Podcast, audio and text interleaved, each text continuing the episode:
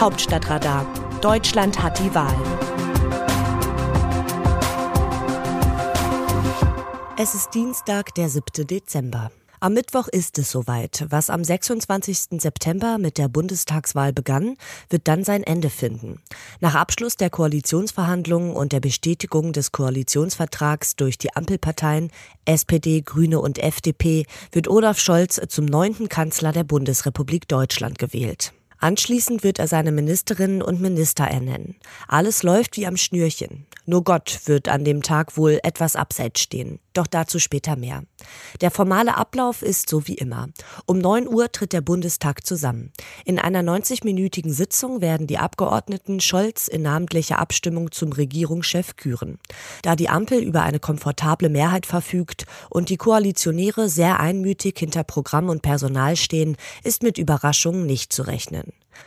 Nach der Wahl wird Scholz zu Bundespräsident Frank-Walter Steinmeier in Schloss Bellevue gefahren, um seine Ernennungsurkunde in Empfang zu nehmen. Die beiden kennen sich aus einer langen Zusammenarbeit in der Sozialdemokratischen Partei Deutschlands, deren Bundestagsfraktion und gemeinsamen Regierungszeiten in- und auswendig.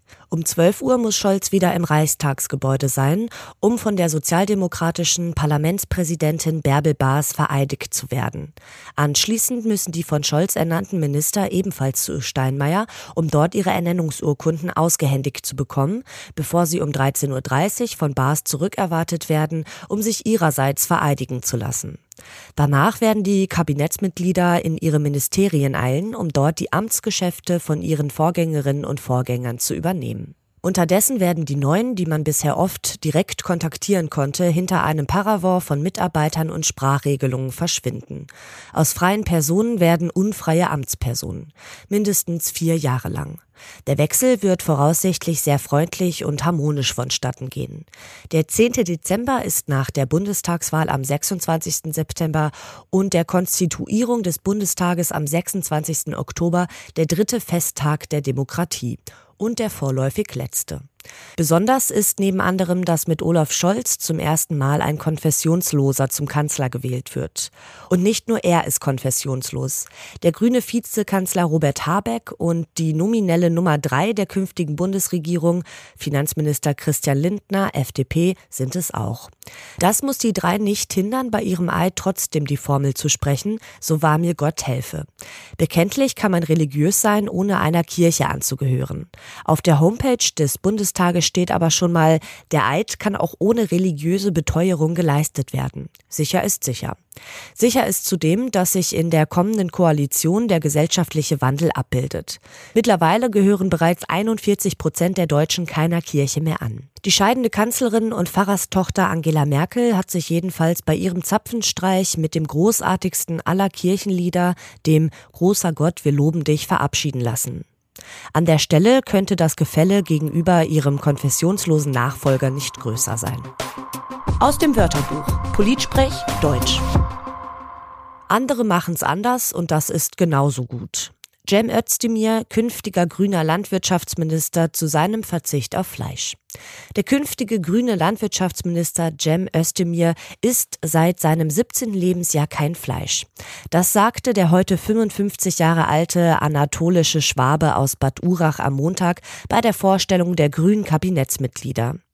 Aber auch Fleischesser seien okay, fügte er hinzu. Voraussetzung müsse nur sein, dass ihr Fleisch aus artgerechter Haltung stamme. Tiere dürften nicht gequält werden. Özdemir will alle nicht-grünen Wähler offensichtlich nicht mit missionarischem Eifer verprellen. Die Partei setzt auf Einsicht. Ob's hilft, wird man sehen. Wie sehen andere Nationen Deutschland? Zum Ende der Kanzlerschaft von Angela Merkel und der Regierungsbildung in Deutschland schreibt die national-konservative lettische Tageszeitung Neat Kariga Rita Avise, Deutschland hat am Donnerstag miterlebt, wie seine langjährige Regierungschefin und, man kann sicherlich auch sagen, Staatschefin Angela Merkel bei einer feierlichen Zeremonie in den Ruhestand gegangen ist. Ein großes Kapitel in der Geschichte Deutschlands und Europas ist zu Ende gegangen. Aber das Leben geht weiter und diese Woche wird wird Deutschland eine neue sogenannte Ampelregierung mit dem Sozialdemokraten Olaf Scholz an der Spitze haben. Scholz selbst hat es sich zur Hauptaufgabe seiner Regierung gemacht, die Covid-19-Pandemie einzudämmen. Konkrete Maßnahmen sind noch nicht diskutiert worden. Aber der tiefere politische Charakter der Scholz-Regierung wird sich weitgehend daran beurteilen, wozu sie in dieser Hinsicht neigt. Ich befürchte, dass diese Regierung viel autoritärer, also undemokratischer sein wird als die alte Merkel-Regierung, die sich mit gewissen Vorbehalten auf einem traditionellen Glauben an Gut und Böse stützte. Die spanische Zeitung El País kommentiert die Bedeutung der kommenden Ampelkoalition für Europa. Unter Olaf Scholz macht sich die künftige Drei-Parteien-Regierung an ein von Modernisierungswillen geprägtes politisches Experiment. Die Koalitionsvereinbarung ist auch wegen des eindeutigen Engagements für Europa vielversprechend. Die Koalition spricht sich für eine Föderalisierung der EU aus und übernimmt die französische Definition strategischer Souveränität statt der bisherigen strategischen Autonomie.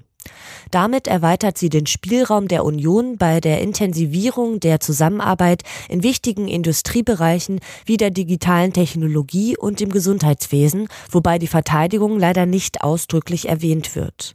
Obwohl das Finanzministerium von dem liberalen Christian Lindner geleitet werden wird, der ökonomisch orthodoxer ist als die Sozialdemokraten, hat sich die deutsche Wirtschaftskultur in den vergangenen Jahren auch unter dem Einfluss von Scholz gewandelt.